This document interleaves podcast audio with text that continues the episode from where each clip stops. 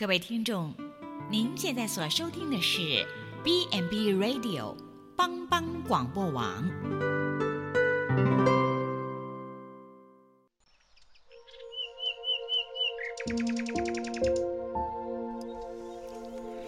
一日之计在于晨，一天的开始，愿你有好心情面对每一件事。今天的能量就在埔基早安咖啡。各位听众，大家早安，欢迎收听普基早安咖啡，我是小牧师。今天要跟大家来聊一聊啊，最近企业界常常在讲的提前布局，其实我们大家都不陌生这一个词，也就是超前部署。英国的管理大师韩蒂他说：“保持现状。”将不再是面对未来的最好的方法。他的意思是说，我们是一个快速变化的一个世界，特别当国际的大国在博弈或是政治在改变的时候，商业行为、商业模式、商业的部署，全部都会跟着改变。所以，我们以前常讲说“以不变应万变”，这句话讲的也有道理，但是。用在现在的整个状况，或许值得我们再去好好的想一想。所以，我们要在面对一个多变的世界，我们要未雨绸缪，面对变局，为及早规划与足够的准备，很容易会陷入缺乏跟迷失的困境。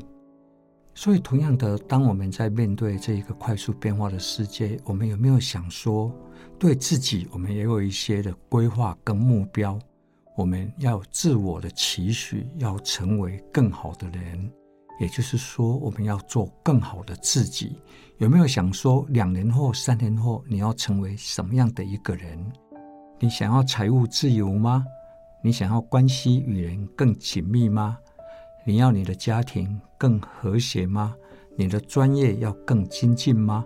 你的自我成长是保持一个动态的动能吗？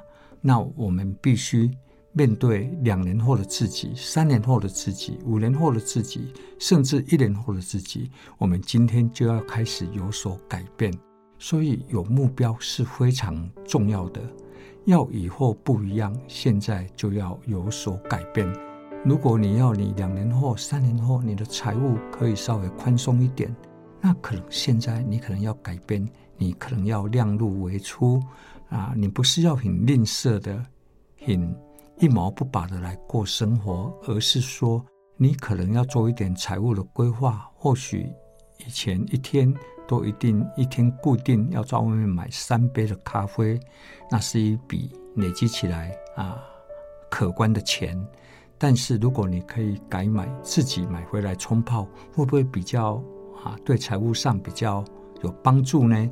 你想要人际关系更好，那你现在要不要稍微训练一下自己的情绪的控管能力？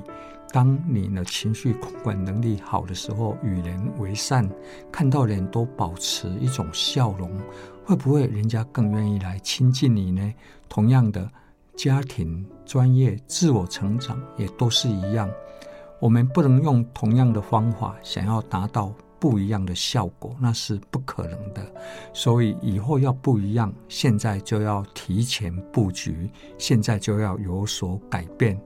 耶稣他也讲到一个例子，他说：“你们哪一个人要盖一座楼，不先坐下来算计花费，能盖成不能呢？恐怕安的地基。”不能成功，看见的人都笑话他说：“这个人开了工却不能完工。”这个就是耶稣的超前布局。期待我们每一位听众朋友，我们也都对着未来的变局，我们也超前布局。愿大家平安。